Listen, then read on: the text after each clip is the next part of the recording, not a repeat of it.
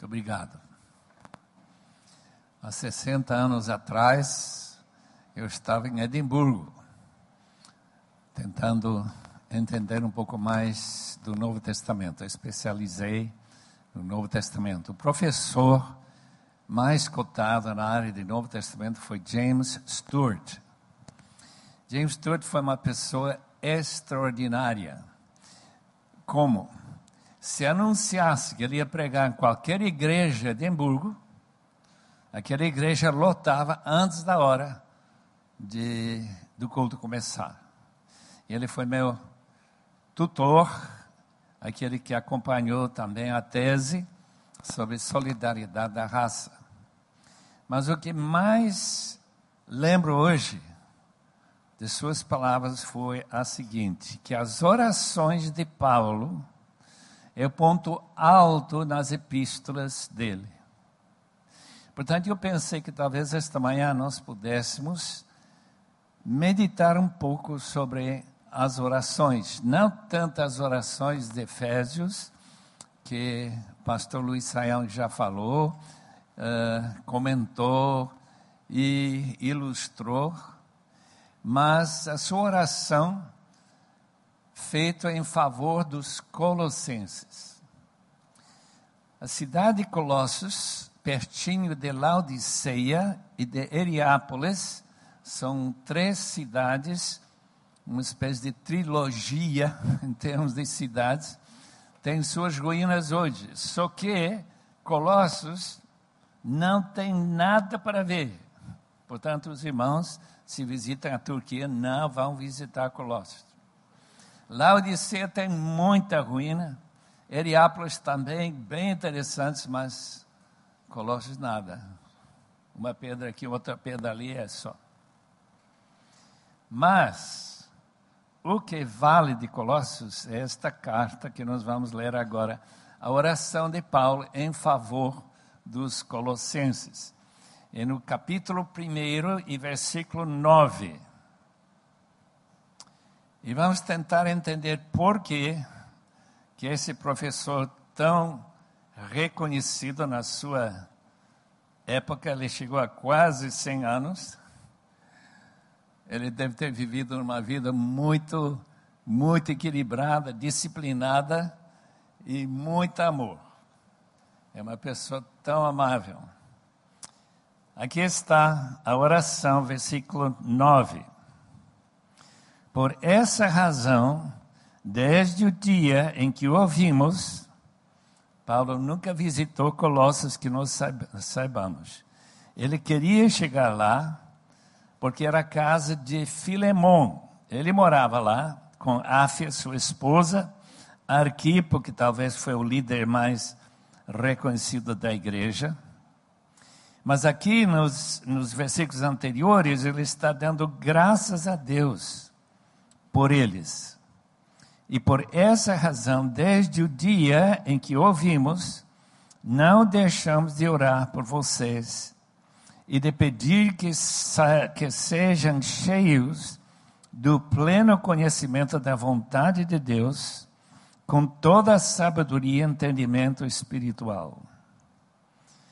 Isso, a razão que ele pede isso, é para que vocês vivam da maneira digna do Senhor e em tudo possam agradá-lo, frutificando em toda boa obra, crescendo no conhecimento de Deus, sendo fortalecidos com todo o poder, de acordo com a força da sua glória, para que tenham toda perseverança e paciência com alegria, dando graças ao Pai que nos tornou dignos de participar da herança dos santos no reino da luz. Pois ele nos resgatou do domínio das trevas e nos transportou para o reino do seu Filho amado, em quem temos a redenção, a saber, o perdão dos pecados. Ele não diz amém, e no dia eu estou encerrando essa oração. Ele continua falando. E como as orações dele não têm o amém normalmente, a oração se de Efésios capítulo 3, eh, começando com o versículo 14, essa é sim que tem. Eh, tem o um fim, uma espécie de amém, antes ele chegar no capítulo 4. Mas esta aqui não tem. E a gente sempre é tentado continuar lendo o texto e dizer ele está indo orando, para que nós entendamos um pouco sobre a grandeza do nosso Deus e de nosso Senhor Jesus Cristo nos versículos que seguem. Mas como nosso tempo é limitado eu tenho que parar a 10 para as 10, se alguém tem relógio e vê que eu estou ultrapassando, por favor, fique em pé e levanta a mão como policial dizer: já acabou o seu tempo. Pode ser? Vamos orar, pedir que Deus nos instrua com a palavra eterna desta, deste texto de Colossenses, capítulo 1. Pai, nós não podemos te ver realmente seria uma loucura se nossa fé não existisse. Que mesmo não te vendo, que tu estás aqui, estás nos ouvindo e tens poder não só para entender essas palavras numa língua das sete mil línguas que existem no mundo, mas de responder a nosso anseio. Esse anseio é, Senhor, que tu marques as nossas vidas com tua palavra, que tu graves esta palavra, que esta oração seja uma espécie de padrão para nossas orações. Porque, como tua palavra diz, nós não sabemos como orar, mas com a ajuda do teu Espírito, nós aprendemos. E rogamos, Senhor, que nossas orações, inclusive este pedido, venha até agradar e que a resposta seja reconhecível em nossas vidas. Te pedimos nesse nome que está acima de todo nome, o nome do teu filho Jesus nosso Senhor. Amém. Amém.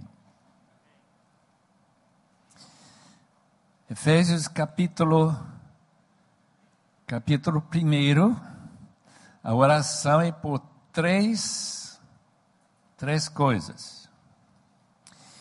Ele pede nessa oração de capítulo 1 de Efésios para que nós estejamos realmente realmente impressionados com a esperança para o qual nós temos sido chamados.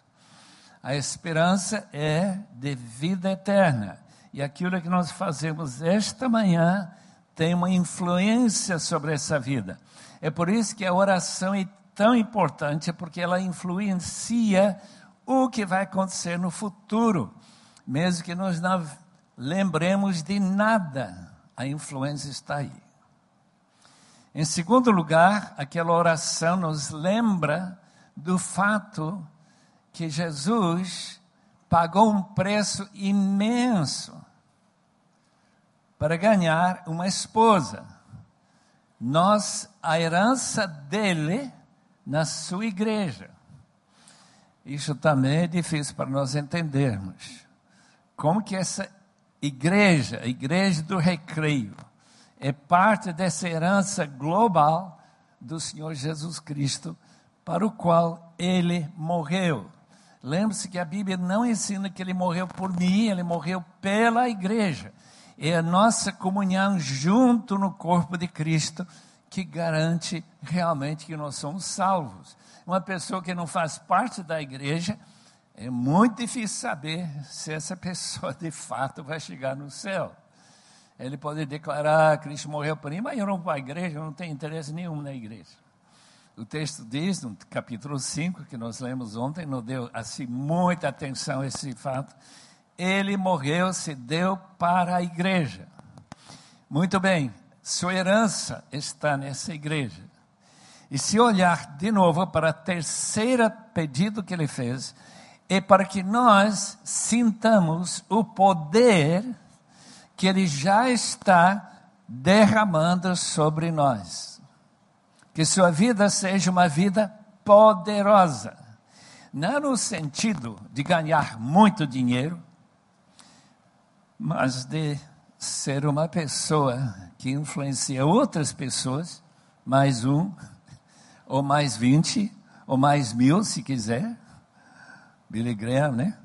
Eu já assisti várias reuniões de Billy Graham durante a minha vida, a primeira em Londres em 54, e lá estava aquele auditório toda noite sobrelotado. Eu não podia ter nem entrado, mas como um amigo nosso que estava morando junto conosco em Edimburgo, ele tinha contato direto com Billy Graham, ele conseguiu levar a gente para dentro. Aí ver todo esse mundo, cada lugar tomado, 12 mil pessoas. Ele pregando toda noite, jovem, dessas gravatas bem vivas, né? Se não me engano, vermelho. E depois da pregação, ele fica lá esperando a gente vir para frente. E olha, essa noite veio uns 300 pessoas só. Essas pessoas, manifestação do poder de oração, porque ele tinha pessoas no mundo inteiro orando por ele. E isso em todas as reuniões dele, ele sempre dava essa atenção Prepare o povo a orar para que essas reuniões sejam bem-sucedidas em termos de fruto. Três coisas em Efésios, capítulo 1. Em capítulo 3, essa oração que nós vimos ontem, não, anteontem, com Luiz Saião, é uma oração para nosso fortalecimento para que nós sejamos fortalecidos pelo Espírito, para que Cristo possa viver em nós.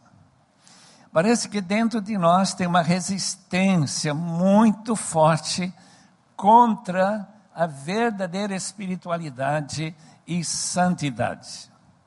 Então, se nós formos fortalecidos pelo Espírito, Jesus Cristo vai ser aquele que vai habitar totalmente em nós, em todas as áreas da vida, ou como um pastor da Califórnia escreveu um livreto, Cristo no lar do coração. Robert Munger escreveu isso para nós pensar como seria Cristo viver em uh, a sala da sua casa, televisão, livros, revistas, tudo que tem lá. Depois passar para a cozinha, para que Cristo habite totalmente no seu coração. E não seja apenas na entrada. Nós vivíamos numa casa de São Paulo durante 18 anos e que tinha um hall de entrada. Então convida Jesus a entrar no hall, Jesus está salvo e nunca mais quero vê-lo. É esquecer que ele está lá, mas ele está dentro da casa. Nada disso, meus irmãos. Que ele vive no banheiro, que ele vive lá no, no dormitório, que ele vive lá embaixo, faz uma limpeza de todos os esqueletos da sua memória. Tudo é fundamental nesse texto. Capítulo 3 de Efésios. Mas Colossenses, que nosso interesse nesta manhã, é um pedido para que nós, nós liguemos a vontade de Deus, que é a coisa mais importante na sua vida. Não há nada mais importante do que viver de acordo com a vontade de Deus. Em outras palavras, só para explicar melhor. A vontade de uma pessoa, e Deus é uma pessoa, Ele tem uma vontade para a sua vida, para a minha vida, em todos os detalhes. Cada dia, quando nos acordamos, nós chegamos a Deus, pedimos que Ele nos mostre como decidir entre as múltiplas possibilidades que estão na nossa frente. Qual é a palavra que a gente vai estudar hoje? Qual é a vontade do Senhor?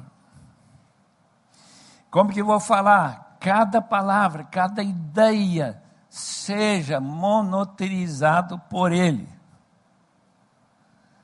Para que hoje à noite, estando noutra igreja, que eu chegue a tempo, se for a vontade, ontem quase não foi a vontade de Deus nós chegarmos, mas chegamos. Que aquilo que vou falar naquela igreja seja útil para abençoar aqueles irmãos. A vontade de Deus é a coisa mais importante na sua vida. E muita gente esquece disso. Muita gente. Eu tinha como membro da minha igreja, primeira igreja que eu pastorei tempo integral foi em 1956. Já pensou? Alguns nem nasceram ainda. Aquela igreja tinha uma senhora muito abençoada, mas muito abençoada. Como ela nos influenciou junto com seu marido, que era muito quieto, a senhora era simplesmente uma pessoa extraordinária. Quando eles mudaram para uma outra casa, depois de eu sair, eu estive lá apenas um ano. Quando ela mudou para casa, eles prepararam uma sala de oração. E um dia chegou um egípcio, porque eles tinham um ministério para estudantes uh, internacionais. E aquele egípcio disse: Estou precisando saber a vontade de Deus. Posso usar a sua sala de oração, seu quartinho de oração? Vai precisar de uma refeição? Não, senhora. Eu quero só orar e me colocar diante de Deus para conhecer a sua vontade. Eu não sei foi para casamento, para trabalho, para carreira, o que foi, mas coisa importante. Depois de algumas horas ele saiu sorrindo. Deus revelou o que ele queria que eu fizesse. Note como Paulo ora. Versículo 9. Por essa razão, desde o dia em que Páfras, que foi evangelista lá em Colossos, o dia em que ouvimos, não deixamos de orar por vocês. Todo dia ele lembrava. E de pedir que sejam cheios do pleno conhecimento da vontade de Deus, com toda sabedoria e entendimento espiritual. Lá está o pedido, é o pedido que eu devo fazer todo dia. E quando eu lembrar do recreio e orar por esta igreja, eu devo orar esta oração. Não que os irmãos nunca fiquem doentes que os irmãos nunca tenham crise na sua vida. É para que os irmãos e irmãs fiquem cheios, transbordando do pleno conhecimento da vontade de Deus. E com toda a sabedoria, que é uma referência à palavra de Deus e à mensagem do Evangelho, de acordo com aquela sabedoria, e também entendimento espiritual. Em outras palavras, que você avance para um nível de vida em que suas decisões, milhares e milhares de decisões, tantas decisões em cada dia, com quem que vou falar, o que é que eu vou dizer e assim por diante.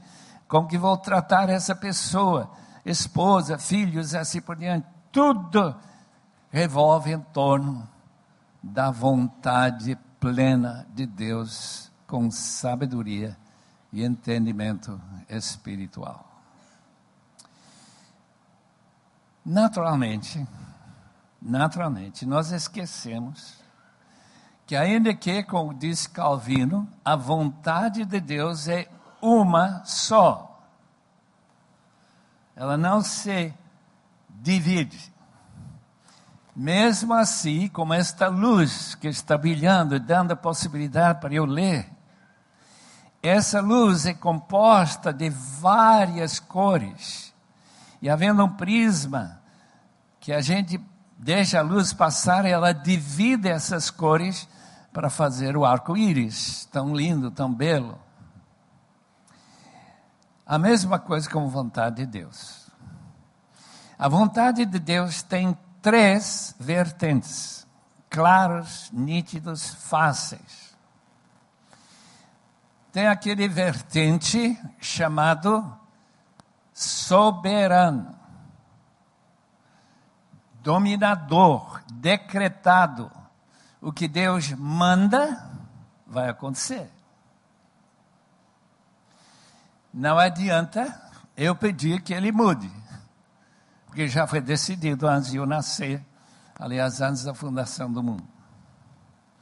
Essa parte é muito complicada para nós, porque nós sabemos que ele já decidiu o dia da volta de Cristo. E Cristo diz que ele vai voltar logo, breve. Mas ele falou isso para a gente há, há mil anos. Aliás, houve um grande movimento em favor da volta de Cristo no ano mil. Há mil e 14 anos atrás. Porque é uma data importante, ano mil.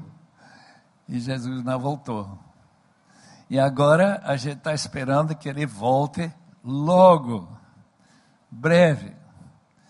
Eu pergunto sem saber se é verdade ou não, porque a Bíblia não explica dessa forma que sua volta é breve, porque nossa vida é tão breve. E quando eu morrer, o próximo evento vai ser a volta de Cristo. E que nesse intervalo entre a minha morte e a volta de Cristo vai ser uma espécie de apagão mental. Eu não vou estar pensando, não vou estar morto, vou estar consciente, só que o relógio vai girando de mil anos num só dia. Da minha mãe, que faleceu em 59, ela está pronta aí para a volta de Cristo. Mas apenas cinco minutos atrás, para ela. Né? Agora, para nós, já faz, veja lá, né? Veja lá, mais 50 anos. Queridos irmãos, se isso for verdade, a volta de Cristo é sempre breve, logo. Preparem-se, Cristo está voltando. Agora, esse texto diz que nós devemos viver nossa vida e buscar nessa vontade de Deus aquilo que mais importa depois de Cristo voltar e não antes. Isso para nós, é o que importa é a nossa vida agora. Agora, esta vida que está envelhecendo e a gente está perdendo forças e aos poucos a memória vai, vai girando e desaparecendo. Todos aqueles problemas que a velhice traz. Não deixa de lembrar que o que importa é o que você faz hoje, vai ter uma influência na sua vida futura. A Bíblia chama isso de galardões, recompensa isso é fundamental na sua vida. Como que vai ser seu galardão?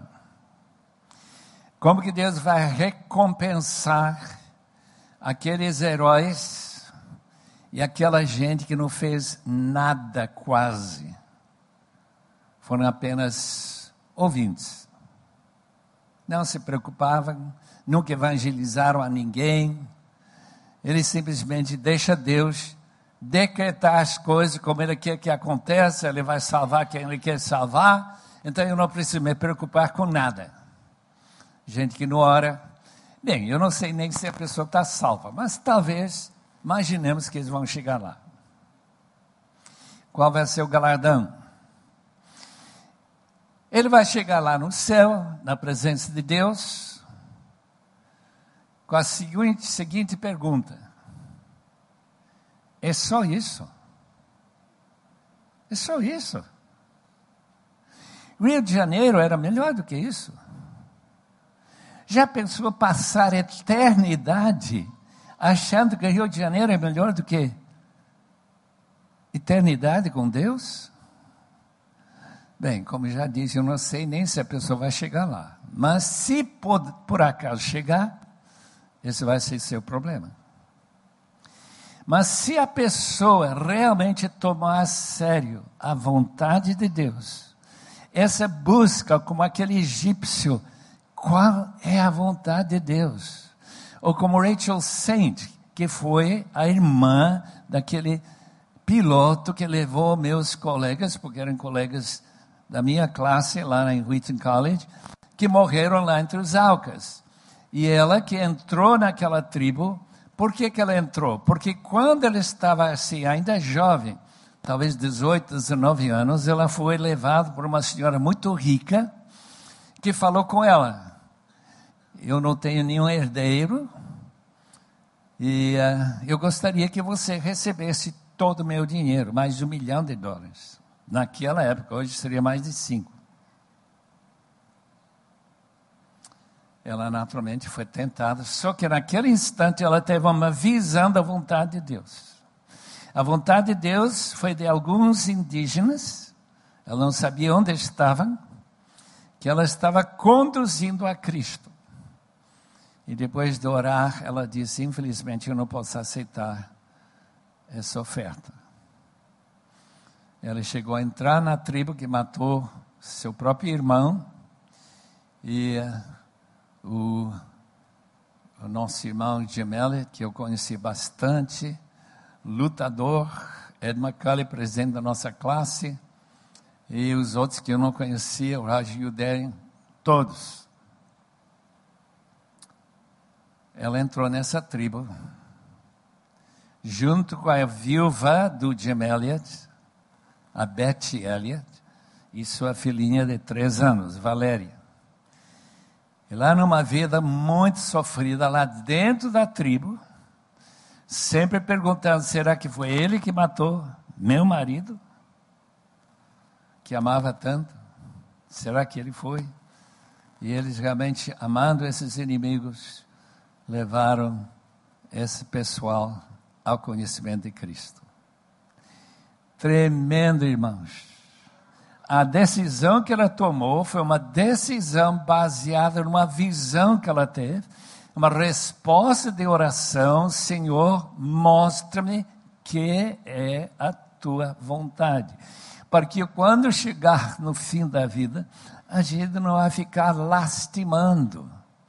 Puxa, eu escolhi mal.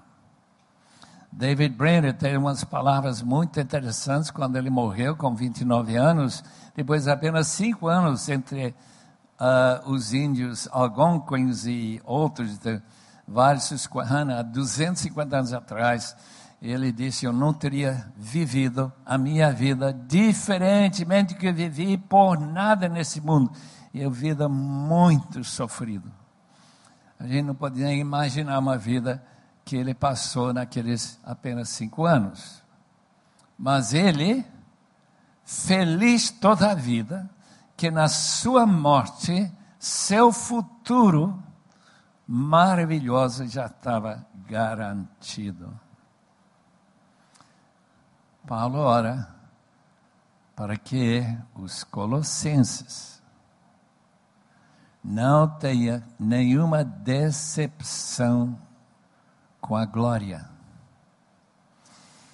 E que vocês, amados membros aqui, interessados na escola bíblica dominical de ter chegado aqui esta manhã, que vocês não cheguem lá decepcionados. Sabedoria é que toda decisão que nós tomamos já tem sua avaliação pré-avaliação da Bíblia.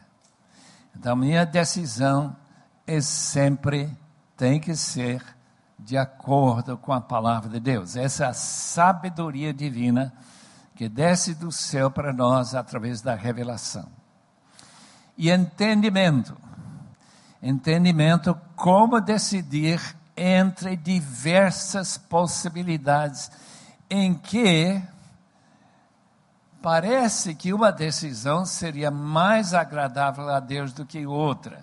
Eu pensei nesta manhã, quando estava meditando sobre esse texto, um pouco sobre John Bunyan. John Bunyan escreveu o livro mais lido, livro espiritual mais publicado, lido depois da Bíblia, de qualquer livro da história. Se sabe um pouquinho sobre a vida desse homem, ele foi um latoeiro, não tinha educação quase nenhuma, mas tinha uma cabeça muito fértil, criativo. E lá na prisão, 12 anos, em que ele tinha a possibilidade de sair qualquer dia que ele quisesse. Só que teria que assinar um, um documento que eu não prego mais. Não vou pregar. Isso ele não achou que era a vontade de Deus. Então ele ficou na prisão 12 anos. Tinha uma filha que estava com deficiência. Tinha a esposa que está passando fome e necessidade grande, porque não havia nenhuma, nenhuma suprimento para as necessidades dela. E lá está ele escrevendo O Peregrino e alguns outros livros tremendamente abençoados. Eu pergunto, qual é a maneira que a gente vai decidir uma coisa dessa? Se Deus não quer que eu pregue, então eu não vou pregar. Eu vou sair cuidar da família. Ele que decreta que essa gente ruim, que não quer que o evangelho seja pregado na Inglaterra, lá em Bedford, eu vou então assinar e sair e cumprir a minha responsabilidade junto com a família. Está vendo como é difícil se não tiver entendimento espiritual. Por isso que esta oração é tão formidável. Porque nossas decisões não são segundo a sabedoria humana. Os cálculos e recálculos que a gente faz, tão fáceis. Meus pais tinham que escolher se eles continuariam como missionários no interior do, da América, ou se iriam para a Índia, ou se eles iriam para a Bolívia para trabalhar entre os Quechuas. Mas como que eles vão saber qual é a vontade de Deus? Se não tiver entendimento espiritual. Isto é, uma comunicação não decretada, não mandada, não tem nenhum mandamento da Bíblia que a gente deve ir para a Bolívia e não para a Índia. E que chega nesse terceira, terceiro vertente, que é qual é o desejo de Deus. O que é que Ele quer que eu faça? O que Ele manda são os mandamentos, já é o segundo vertente.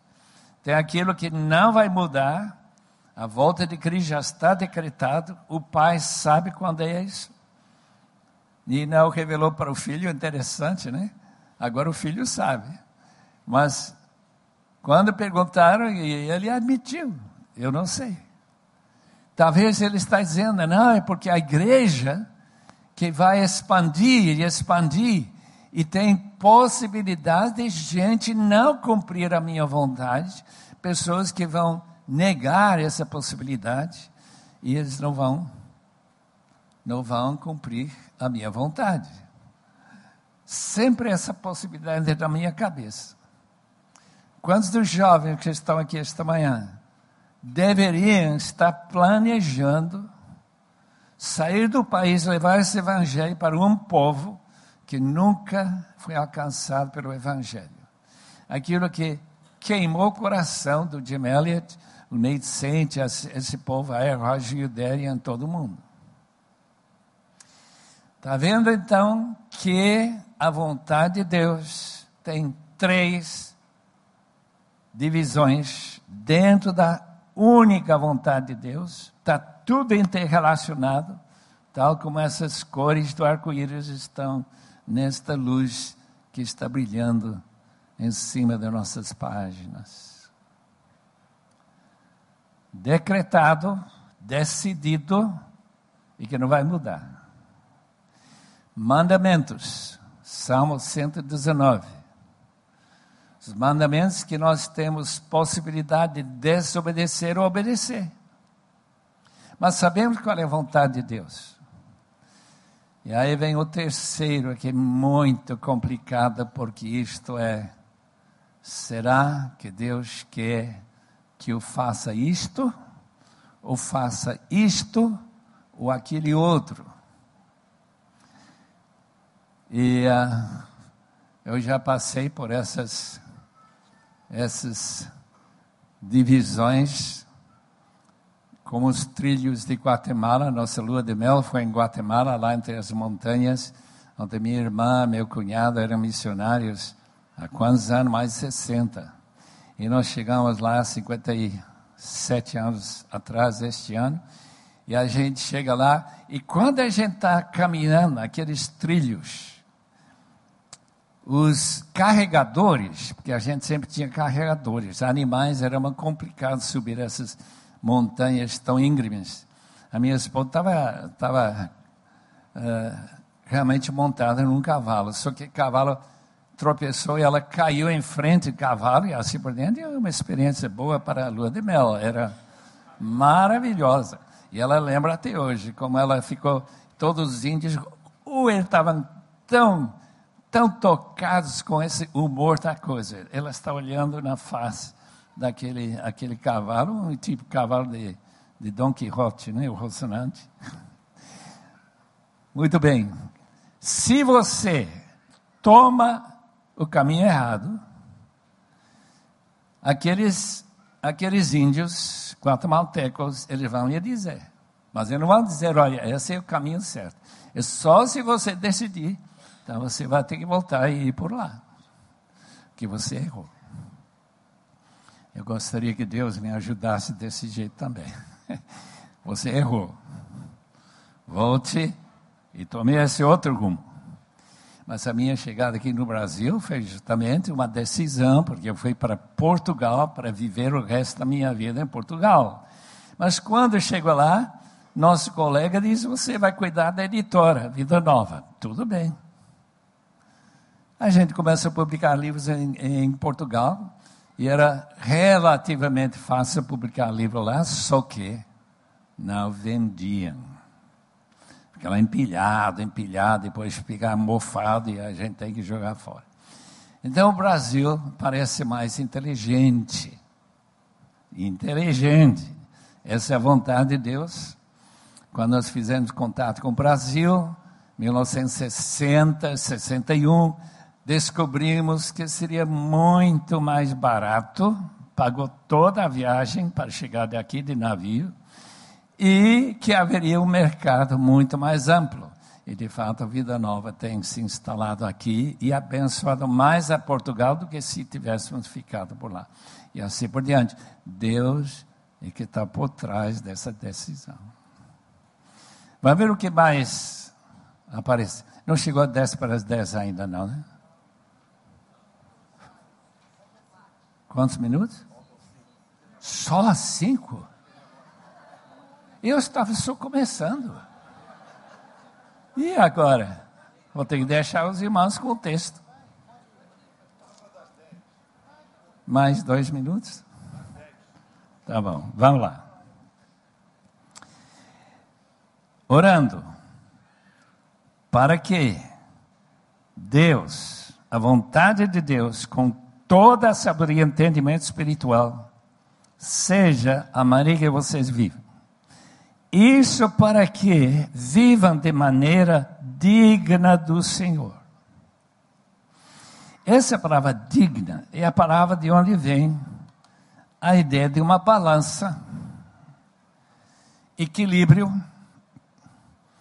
Quando Paulo diz que o sofrimento dessa vida não dá para comparar com peso de glória. Ele está usando a ideia de uma balança. Digno é que você tenha escolhas E algumas escolhas pesam mais do que outras, no sentido de valor, são mais valorosos. É claro, todo mundo sabe disso.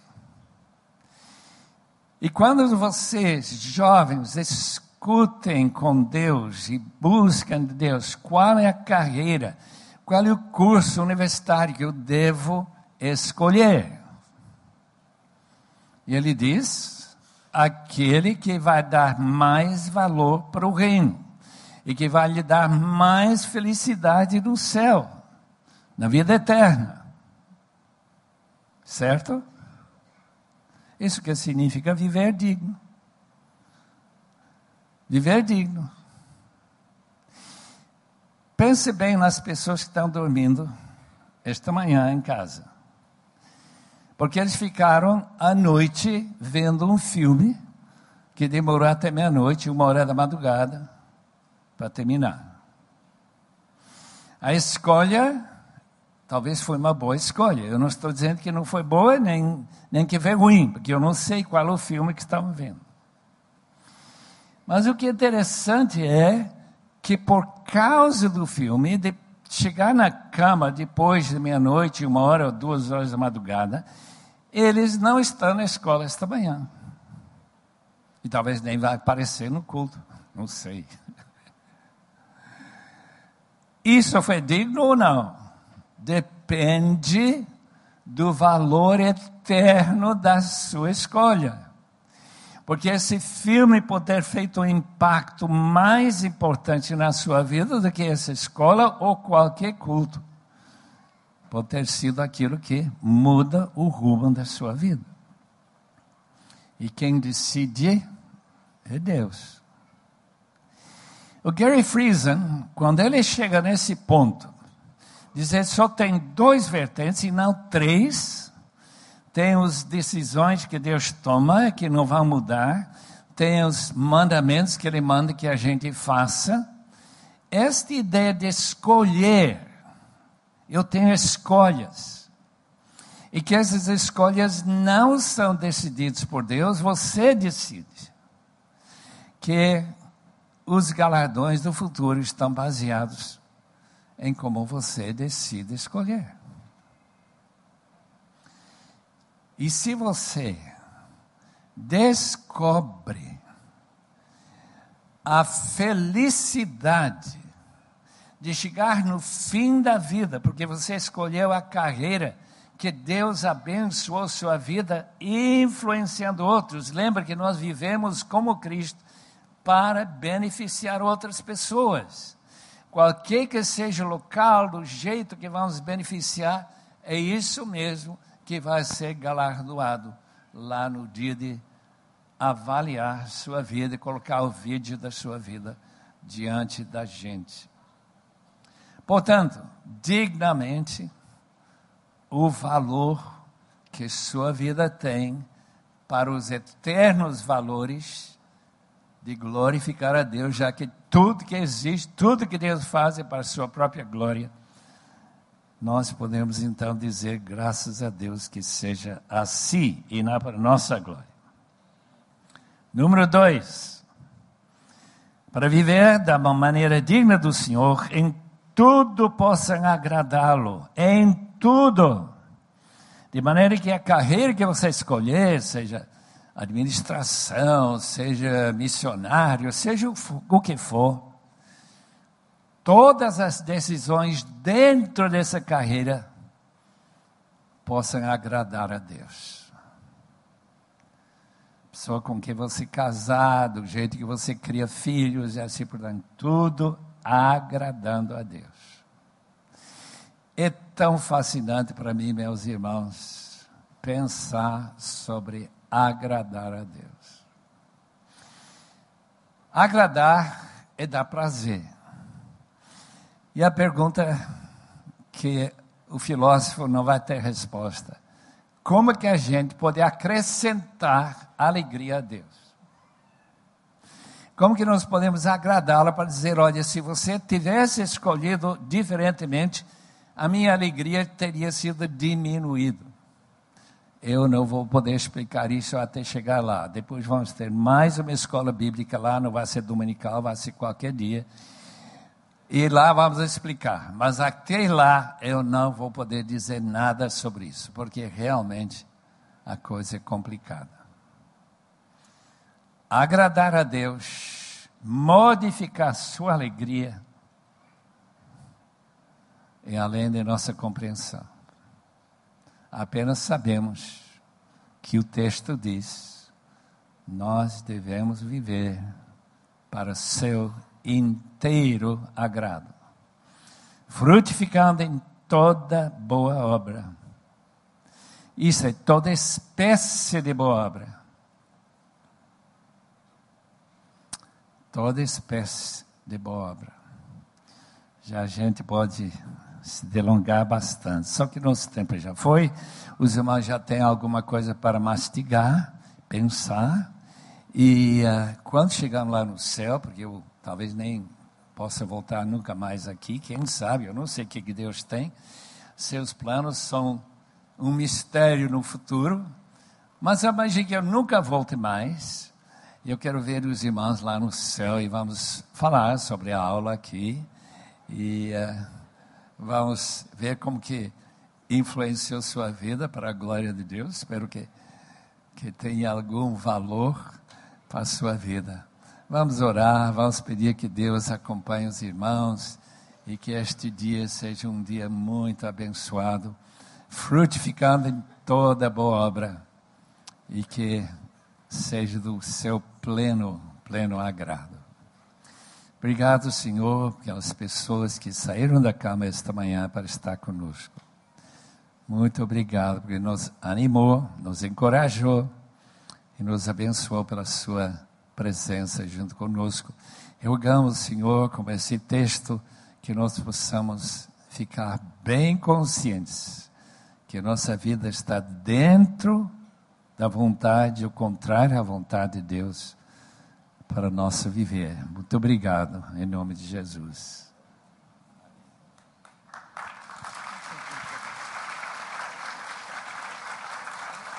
Meus irmãos, nós estamos diante do, sem sombra de dúvidas, na minha opinião, modesta opinião, do maior teólogo vivo no Brasil. O pastor Shed não é brasileiro, mas ele é quase brasileiro. Escolheu o Brasil para morar, viver durante praticamente toda a sua vida mas o maior teólogo vivo no Brasil. Um privilégio muito grande para a nossa igreja tê-lo aqui conosco nesses dias. Sempre quando o pastor Chet vem, ele sempre diz a mesma coisa: meu tempo está chegando, eu acho que eu vou, para o céu daqui a pouco, eu acho que eu não vou estar aqui de novo com vocês, e Deus dá a ele uma sobrevida, e ano que vem ele vai estar conosco novamente. concorda, pastor Wander? Ele sempre está, eu sei que ele aguarda muito o céu, e esse é um desejo que nós devemos ter, do céu, de estar com o Senhor. Ah, momento escolinha. O que é bom tem que ser repetido, pastor Wander. Pastor Wander fez na quinta e na sexta perguntas para o pastor Shed. Eu queria fazer apenas uma pergunta para o senhor. Uma pergunta só.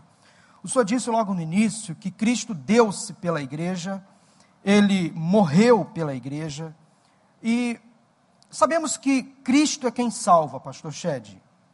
Quem salva é Cristo. Mas fora da igreja, há salvação?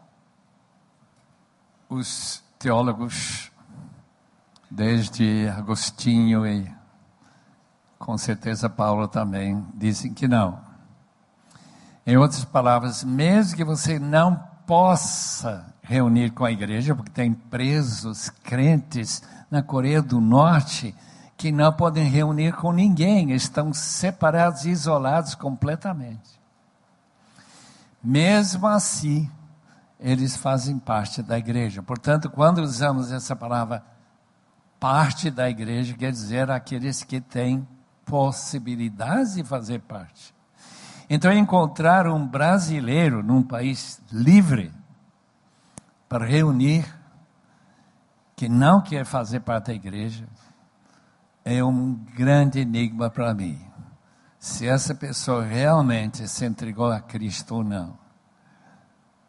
Ou se ele simplesmente está de boca para fora dizendo que eu amo a Deus, que eu creio nele e assim por diante. Porque a Bíblia está muito clara, nós somos ramos numa videira, aquela videira é a igreja. Cristo é o centro dessa videira, ele é cabeça da igreja. Ele não é minha cabeça, ele é cabeça da igreja. E nós estamos dentro da igreja para a glória dele, para servi-lo em qualquer maneira que ele quer mostrar através de irmãos ou diretamente revelação.